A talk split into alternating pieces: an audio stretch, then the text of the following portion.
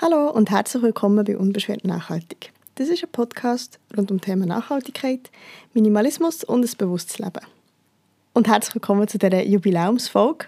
Vor ziemlich genau drei Jahren sind die ersten Folgen von Unbeschwert Nachhaltig äh, online gegangen.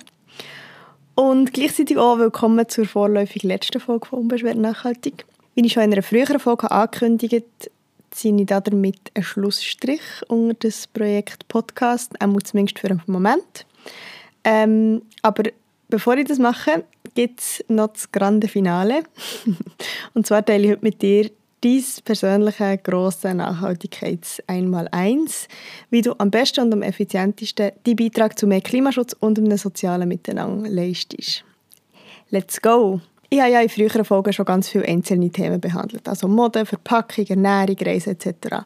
Und ich kann mir vorstellen, dass du dich aber vielleicht fragst, okay, wie stehen die verschiedenen Themen im Zusammenhang miteinander? Also was muss ich machen, wenn ich den grösstmöglichsten ähm, Impact möchte haben und dort möchte ich heute Abhilfe schaffen. Ich möchte darauf zeigen, welche Veränderungen du wie kannst priorisieren kannst, wenn du wirklich eben impactorientiert Veränderungen möchtest herbeiführen Sprich, wenn du in deinem Alltag an den, an den Hebeln ansetzen willst, die wirklich am wirk wirksamsten sind.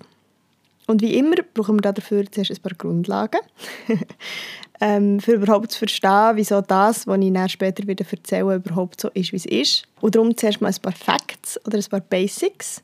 Wir stoßen in der Schweiz pro Kopf und Jahr knapp über 12 Tonnen CO2 aus. Ähm, das ist inklusive der Emissionen, die im Ausland anfallen. Und das sind Daten von MyClimate aus dem Jahr 2021, die für SRF News aufbereitet wurden. Ich habe den Link in der Folgenbeschreibung, falls Sie das Thema interessiert und dann etwas möchtest nachlesen ähm, Die 12 Tonnen sind aufgeteilt in Reisen mit 5,5%, Wohnen mit etwas über 13%, Arbeitsweg auch mit etwa 13%, nachher Ernährung mit 15%, öffentliche Infrastruktur mit 18% und der Kategorie sonstiger Konsum mit 34,5%.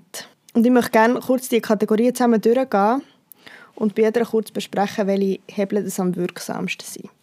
Vielleicht noch mal kurz zum Verständnis. Ähm, es geht hier wirklich um die Individualperson. Also für dich als Person, was du pro Kopf ausstoßt in der Schweiz pro Jahr.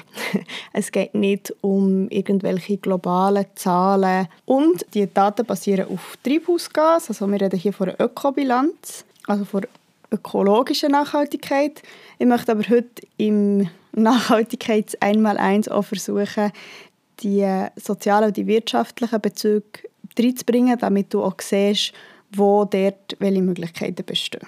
Was vielleicht ein bisschen erstaunlich ist, oder wo ich kurz darauf eingehe, ist die öffentliche Infrastruktur, die mit 18 Prozent, sprich mit zwei Tonnen gleich ein recht grosser Posten ist. Auch. Und zwar ist das unser grösster Luxus in der Schweiz, stellt uns aber punkto Klimafreundlichkeit auf ein paar Fragen. Weil der Punkt lässt sich nur schlecht reduzieren, weil er sehr eng mit unserem Wohlstand verknüpft ist. Und solange der Teil eben so gross ist, also pro Kopf und Jahr zwei Tonnen, über zwei Tonnen, können wir auch das Ziel, den Ausstoß pro Kopf und Jahr auf unter 1 Tonne zu reduzieren, nur schlecht erreichen. Das heisst, bei diesem Punkt braucht es wirklich auch systemische Veränderungen. Ähm, es braucht effizientere und klimafreundlichere Lösungen, damit dieser Anteil kann schrumpfen kann.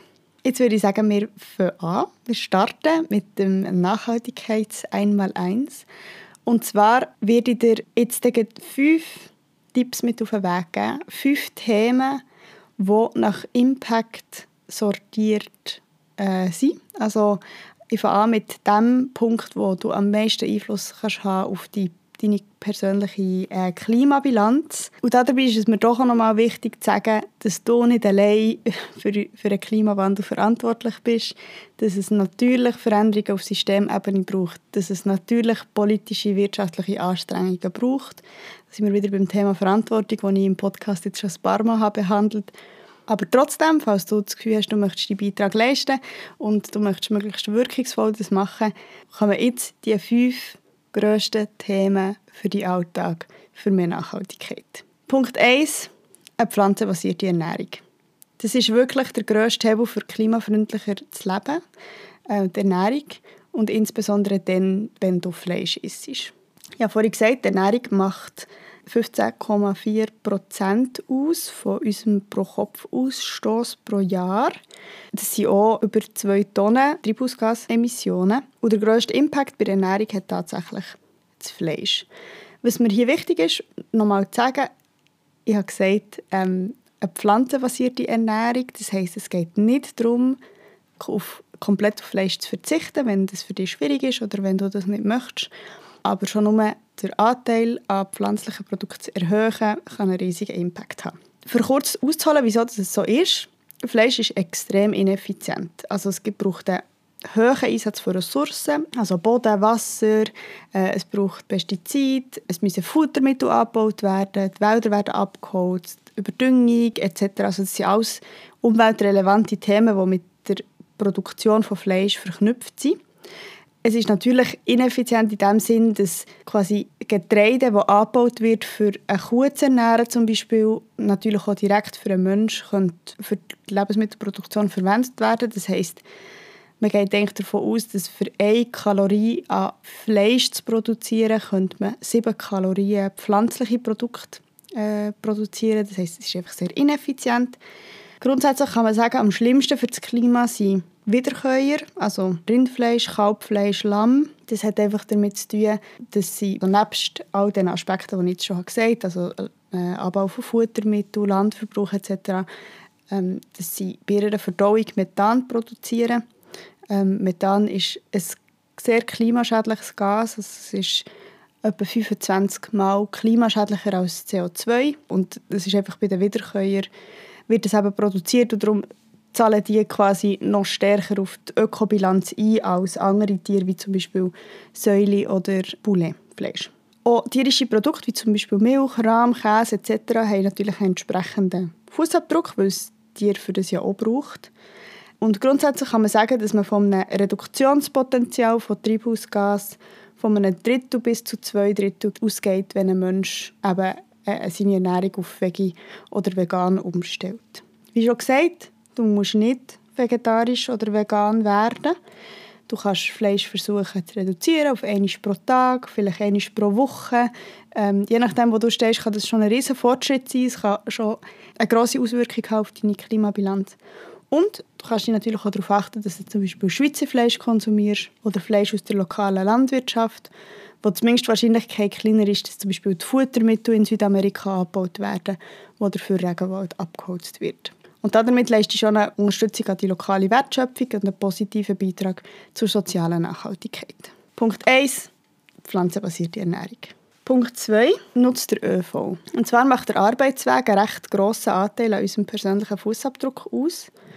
Das Problem dabei ist, dass wir bei Autofahrt an unserem Arbeitsplatz häufig allein im Auto hocken.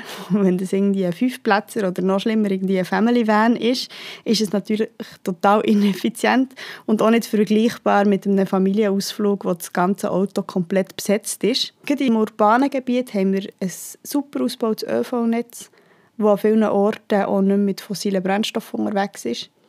Und klar, ein Zug ist vielleicht um einiges grösser und schwerer als ein Auto, aber auch viel effizienter, weil, es, ja, weil viel mehr Menschen können transportiert werden Plus in der Schweiz ist es tatsächlich so, dass die ganze, das ganze Zugnetz mit erneuerbaren Energien unterwegs ist.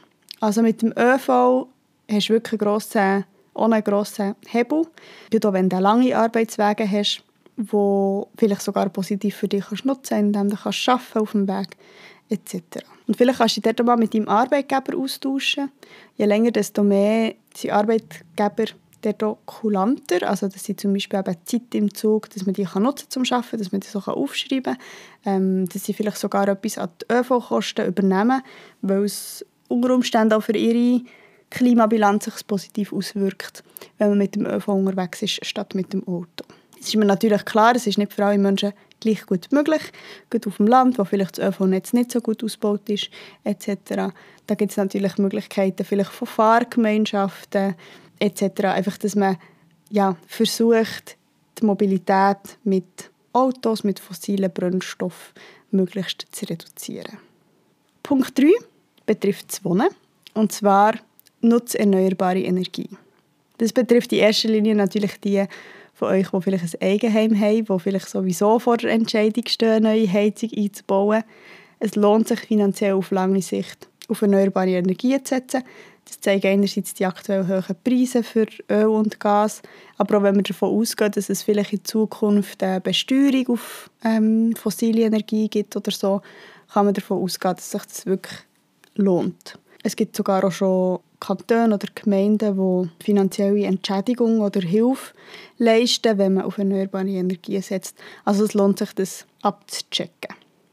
Falls du kein Eigenheim hast und auch nicht kannst beeinflussen wie bei dir geheizt wird, hast du die Möglichkeit, einfach weniger Energie zu verbrauchen. Zum Beispiel, indem du Warmwasser sparst, indem du die Zimmertemperatur abschraubst. Vielleicht sogar die Wohnsituation zu überdenken. Brauche ich wirklich so viel Platz, wie ich habe im Moment? Und was auch ein wichtiger Punkt ist und wo wieder beide, egal ob Eigenheim oder nicht, einen grossen Hebel haben, ist, zum einem Ökostromanbieter zu wechseln. Ähm, in der Schweiz ist es grundsätzlich so, dass wir schon sehr viel Ökostromanteil in unserem Netz haben.